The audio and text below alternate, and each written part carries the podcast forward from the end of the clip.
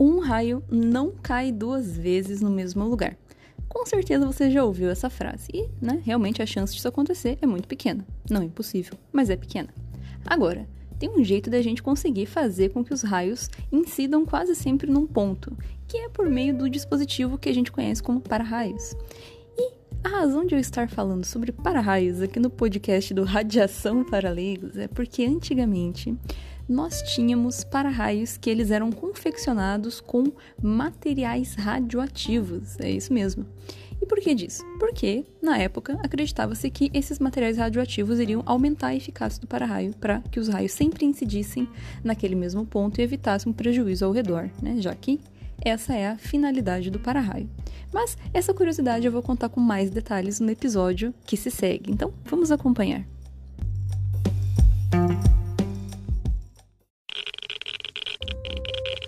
Radiation detected. Red dot.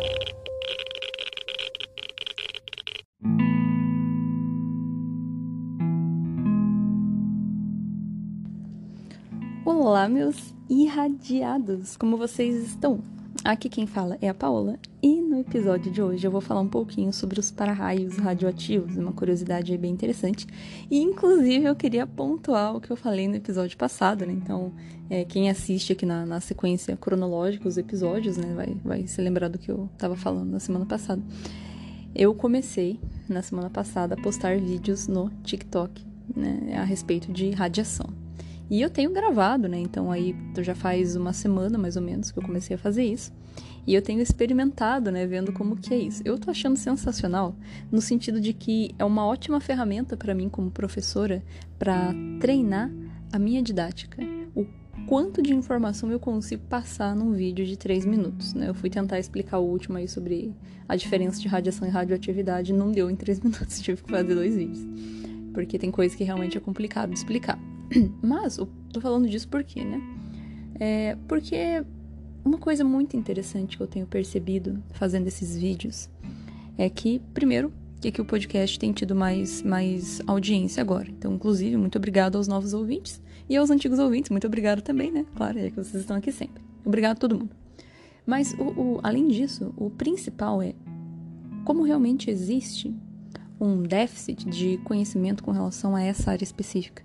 Eu já sabia disso, mas ver de fato a gente fica bem impressionado porque são muitos campos, muitas lacunas que abrem margem para a interpretação de cada um, sendo que na verdade a gente tem informações relevantes para falar sobre, para desmistificar essas coisas. Então, a razão das pessoas terem radiofobia, como eu sempre pontuo aqui, é justamente e unicamente por falta de conhecimento, acesso ao conhecimento. E essa área querendo ou não, é uma área muito hum, abstrata para a maioria das pessoas. E faz sentido, né? Tudo que é meio que da física é meio abstrato.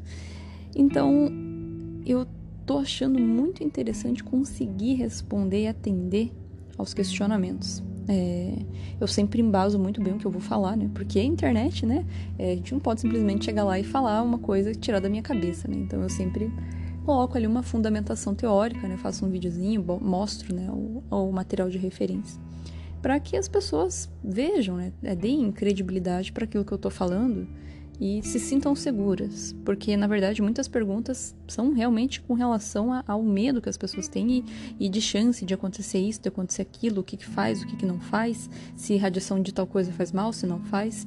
Então, realmente tem muito estigma em cima dessa área que envolve radiações, né? Então, tanto que a razão de eu fazer o podcast é isso. Mas, querendo ou não, o podcast é uma ferramenta que ela não tem um alcance tão grande quanto um vídeo de TikTok. É isso que eu tenho percebido, né? É, obviamente que para eu conseguir aprofundar algumas coisas eu tenho que é, usar mais tempo, né? Então, até por isso que eu tenho o podcast, para conseguir explicar melhor algumas coisas, para fazer um pouco mais de sentido. Por mais simples que seja a explicação, demanda um pouco de tempo, né? Então, tem isso aí, assim, sabem? E, e... Mas para vocês verem, né? O vídeo que eu postei por primeiro, que foi na terça-feira passada, foi falando, né, que dentro da máquina de raio-x a gente não tem elemento radioativo, a gente tem tubo, mostro o tubo, tudo mais. E esse vídeo, cara, tem uma semana, assim, é um vídeo bem simples que eu explico, eu mostro ali, e ele tem quase 15 mil visualizações. É, isso é muito superior, por exemplo, ao, a qualquer episódio aqui do podcast. O episódio que mais tem ouvintes, eu vou, eu vou até olhar antes de falar. Ó, eu abri o Anchor aqui, que o Anchor é a plataforma que eu uso, né, para fazer a distribuição do meu podcast. E ele tem um monte de dado estatístico, né? Então, o episódio mais ouvido, ele tem 264 reproduções, que é o episódio 3, sobre por que, que radiação faz mal. Aí depois eu tenho o episódio sobre radiação de alimentos, que tem 262. Uh, sobre por que, que a mamografia aperta a mama tem 209. E o acidente de Goiânia tem 159. E, e daí os outros tem ali cento e poucas, cento e alguma coisinha, né? Os outros episódios. Então, é, e como eu tô pontuando para vocês, né? O, o podcast tem 53 episódios, né? Contando com esse aqui agora. É, na verdade são 54, porque o episódio 1 eu coloquei como 00, né? Mas tudo bem. E ainda assim não tem um o mesmo alcance que o vídeo tem. E até mesmo pessoas do Instagram, né, que escutam aqui o podcast já tinham comentado sobre fazer vídeo, né, que dá um trabalho do caramba. Nossa, eu vou falar pra vocês, hein? Nossa, responder todo mundo dá um trabalho. Mas é divertido, é uma coisa bacana. Então, é, quem quiser acompanhar, né? Eu nem falei, né, na, na, no, no, no, episódio anterior qual que era, né? Mas o, o meu TikTok tá como Paulinha Underline da Costa. Lá eu posto algumas explicações, umas imagens, umas referências legais que visualmente aqui não tem como eu pôr, né? Porque, né? Podcast, áudio, enfim. Mas, mas é isso.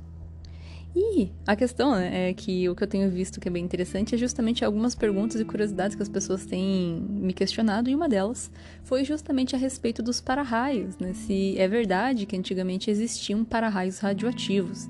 E sim, é muito verdade, é justamente sobre isso que eu vou comentar aqui agora.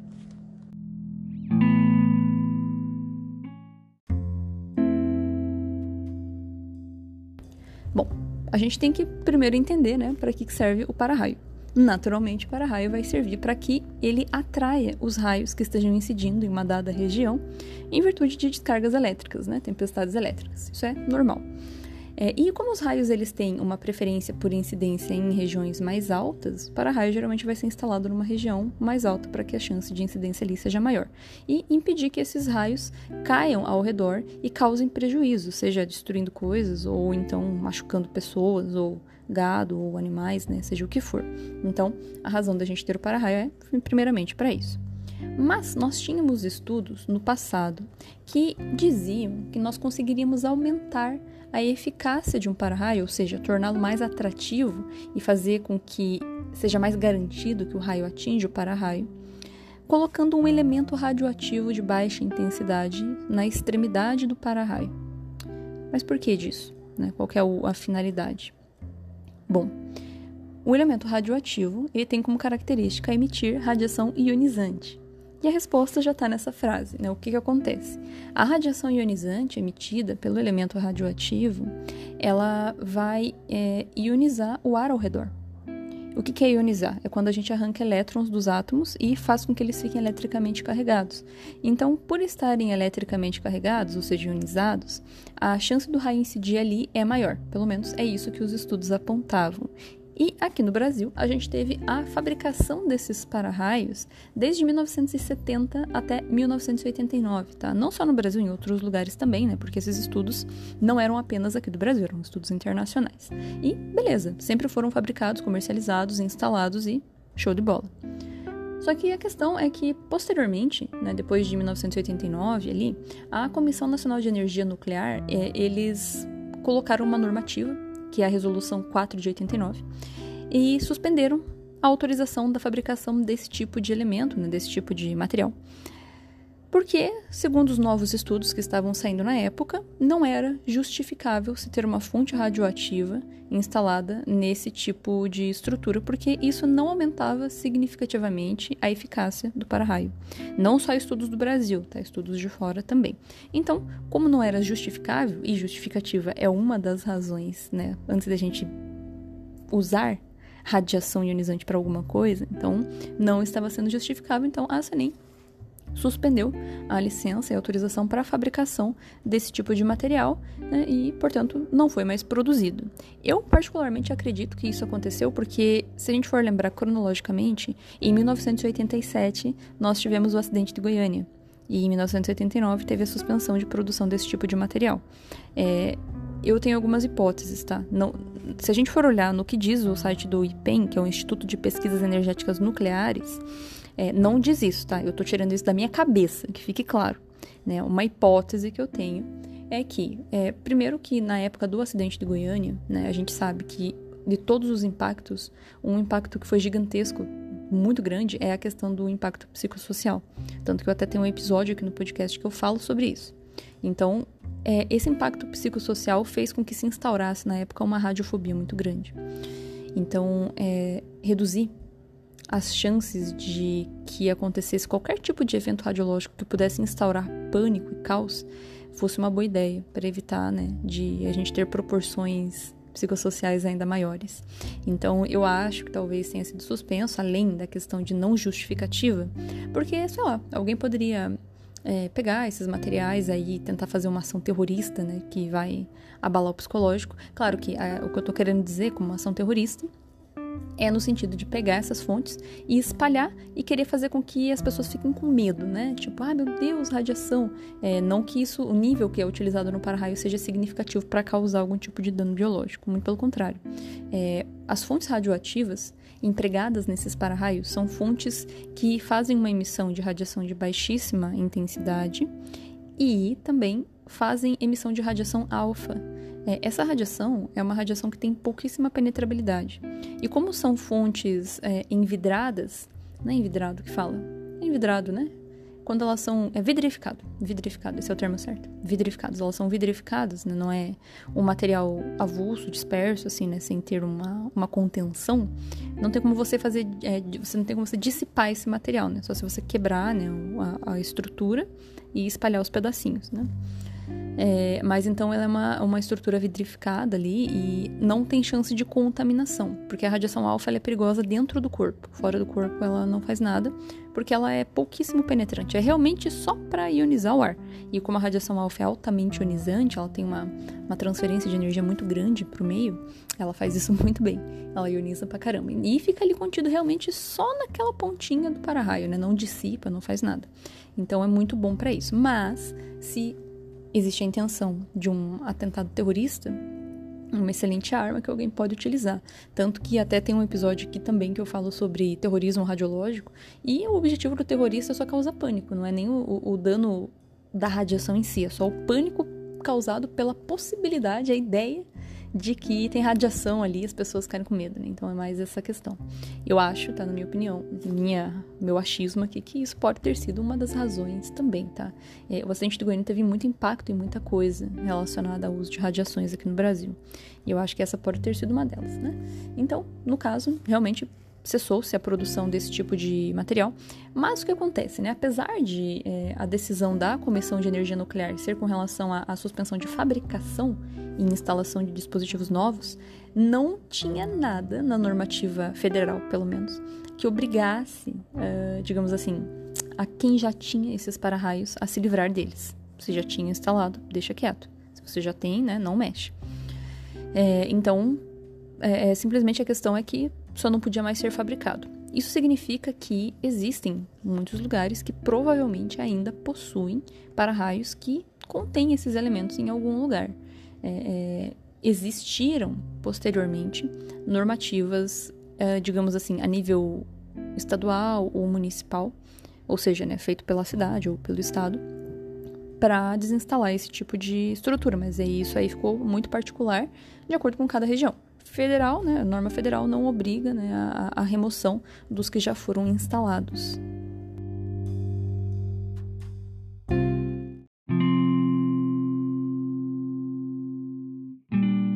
Bom, e aí é a questão, né? Beleza. A gente precisa tirar ali o para-raio, né? De, em algum momento vai ter que ser retirado. O que, que você faz com esse para-raio? Porque ele tem um elemento radioativo na extremidade. Ou seja, ele não é um lixo comum. Ele passa a se tornar um rejeito radioativo. Como é que você descarta isso aí? A questão é que muita gente não sabe que o bagulho ali é radioativo. Então, é muito comum que isso seja descartado e de modo inadequado, simplesmente por falta de conhecimento. é, não são todos os para-raios que vão estar simbolizados com a marquinha ali da radiação, né, o trifólio. Então, é, eu acredito que existam uma par desses para-raios aí num monte de ferro velho, eu acho, tá? Por sorte, o nível de emissão de radiação é extremamente baixo, mas eu acho que eles são descartados de modo incorreto, eu acredito, tá? Mas a gente tem sim uma orientação da Comissão Nacional de Energia Nuclear, em conjunto com o Instituto de Pesquisas Energéticas Nucleares aqui do Brasil, para fazer o descarte adequado. Por menor que seja o nível de dose, ainda estamos falando de radiação ionizante. Nós ainda estamos falando de lixo radiológico, né? Lixo é, que precisa ter uma segregação do resto do material, porque acontece isso aí, né? Alguém encontra isso aí, vê que é radioativo, quer usar isso aí para más intenções é, então, não pode acontecer, né? Tem que ter um controle e a Comissão de Energia Nuclear tem que fazer alguma coisa. Então, eles dão orientações. Se a gente entra no site deles, eles têm um campo específico lá no site do IPEM, são eles que fazem o recolhimento. Eles são atrelados, né? São meio que a mesma coisa, digamos assim. É, então, é, eles têm uma orientação lá no site deles, se vocês forem digitar e pesquisar. E lá eles falam, né, sobre como que é o recebimento do para-raios que eles disponibilizam. Então vai ter ali toda uma série de instruções, tá? então tem um manual de instrução de como que você faz a remoção desse para-raio, como que você faz a embalagem, a sinalização e, e, e, o transporte daquilo, né? Além dos documentos que têm que ser preenchidos para que eles recebam e deem o destino adequado. Então, teoricamente, a, a UIPEM e a Comissão de Energia Nuclear fazem isso, tá? Mas e daí também tem a outra questão, né? Tá aí, como é que eu sei, né, que o bagulho é radioativo? Como é que eu faço para saber? Se eu não tenho um medidor de radiação e o negócio não tem sinalização, como é que a gente diferencia um do outro? Se vocês forem olhar na foto que eu coloquei de capa do episódio de hoje, é, o, os para-raios, que são radioativos, eles são, na extremidade, eles têm uma, um, uma série de pratinhos, uns disquinhos, tá? Ou alguma coisa arredondada ao redor da ponta. E geralmente é ali que está o material radioativo, né? Isso aí que é feito do elemento radioativo. Uh, os para-raios que não possuem fonte radioativa, ele é uma, só uma ponta.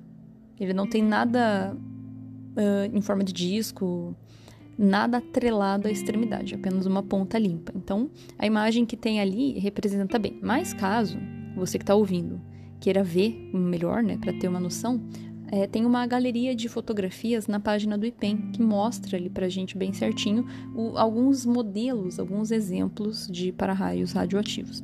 Cara, o sonho da minha vida, gente, sério, uma coisa muito louca. Mas perguntasse, ah, você quer, o que, que você quer agora? É, na, na, verdade, agora, já nesse momento, eu queria subir uma montanhazinha. Mas eu não consigo fazer isso agora. Não vai dar. Então, se eu tivesse uma segunda opção, seria pegar um medidor de radiação e fazer um tour pela cidade, que eu moro em Curitiba, então fazer um tour por Curitiba e ir em todos os ferros velhos com medidor e ficar medindo, vendo se eu encontro alguma coisa. Porque, com certeza, cara, eu tenho certeza que tem isso em algum lixão, cara, tenho certeza. E além disso, não só esse tipo de coisa, eu tenho certeza que tem um monte de outros metaizinhos aí espalhados pela cidade que na verdade podem ser fontes radioativas e ninguém nem sabe, porque fonte radioativa não parece com nada. É, são quase todas seladas, né? Então você não vê Cherenkov, você não vê nada. Normalmente, tá? Normalmente. Então, um dia eu vou realizar esse sonho. Um dia que eu não tiver nada melhor para fazer, eu vou sair pela cidade caçando fonte radioativa. Ai, meu Deus do céu. É, mas enfim, então é um jeito da gente conseguir identificar, tá? Deem uma olhadinha nas galerias que tem na página do IPEM que vocês vão conseguir saber. Se perto da casa de vocês tiver para-raio, oh, façam essa observação aí. Vamos fazer um, um teste de curiosidade aí que é interessante. É, observem. Vamos começar a andar pela cidade olhando para-raio. Se for parecido com alguma das fotografias que eu vou mandar para vocês, nossa, eu vou mandar não, né? Vocês vão olhar no site da Senem para ver. Mas quem quiser que mande, manda uma mensagem para mim que eu envio. Vamos começar a fazer busca de para-raio radioativo pela cidade. Isso é interessante. Se alguém encontrar, manda uma foto para mim lá no radiaçãoparaleigos@gmail.com, pelo amor de Deus, que eu quero muito ver isso aí.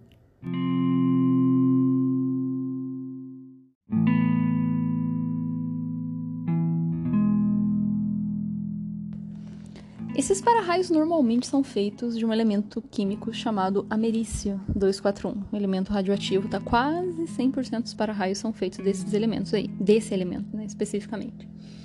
Eu desconheço outros que são utilizados, tá? É, eu sei que o ameriço aí tem a emissão de radiação alfa, que, como eu comentei, baixíssima penetrabilidade, são é, vidrificados, então não tem ali uma chance de dispersão, né? Que poderia, poderia causar uma contaminação em larga escala. E assim, é bem tranquilo para fazer a remoção desses para-raios. Na verdade, se a gente segue o que está no manual da, do IPEM, é bem tranquilo. Ele não tem risco para quem está fazendo a remoção, é só usar uma luva para pegar no, no, no, material. Porque, apesar dele ser vidrificado, né, às vezes tem alguma partículazinha dispersa em cima da superfície que desprende, então só para não se contaminar, né? E a exposição à radiação é muito baixa, porque, como eu falei, né, a penetrabilidade é ridícula. A luva de borracha já serve para barrar esse tipo de radiação. Né? A questão é só fazer o, o descarte correto com a simbologia, né, com o isolamento, né, o destino correto de acordo com o que o IPEM vai, vai orientar. Eu lembro que, quer dizer, eu lembro não, né? Eu sei que no passado, muito passado, lá nos primórdios, quando foi inventado esse para-raio radioativo, eles faziam com sal de rádio, porque isso foi lá em 1914 e é o material radioativo que tinha disponível. Então eles faziam com esse material e né, a conclusão deles é que realmente aumentava a atratividade, né, segundo as pesquisas que faziam. Isso, se eu não me engano, foi em. Ai, não lembro onde que foi isso aí, gente. Forçou demais a memória aqui. mas que seja como for, né? Antigamente eram de rádio, mas uh, hoje em dia são todos aí feitos de americio.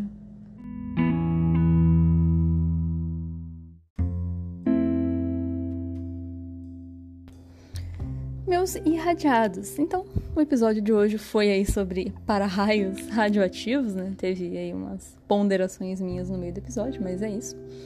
É, e, então, realmente a gente entender, né, que é, o mais importante do que eu pontuei agora é que pode ser que existam ainda alguns para-raios por aí e que sim, eles vão ser radioativos ainda, mesmo que já tenha sido suspensa a produção deles desde 1989, porque o ameriço tem um tempo de meia-vida bem comprido. Então, é, apesar de não representar um risco significativo, né, a CENIM considera que não é justificável mais a utilização, porque não é eficaz, né, não vai fazer diferença nenhuma, além do que é ruim de fazer o controle desse negócio, porque antigamente não tinha muito sistema como tem hoje, né, tecnológico aí para controlar onde estão indo essas fontes. E também porque outros países já não usam isso aí mais, né? Então não tem nem por que a gente continuar usando uma coisa que se foi provada que não tem eficácia. Bom, espero que vocês tenham gostado do tema. E se vocês tiverem é, perguntas, é, curiosidades para falar, sugestões, vocês já sabem, né? Entrem em contato comigo ou por e-mail, radiaçãoparaleigos.gmail.com ou pelo Instagram, Radiação Paraleigos, que eu sempre vejo lá e respondo. Muito obrigada pela participação de vocês, pela audiência, né? E nos vemos no próximo episódio.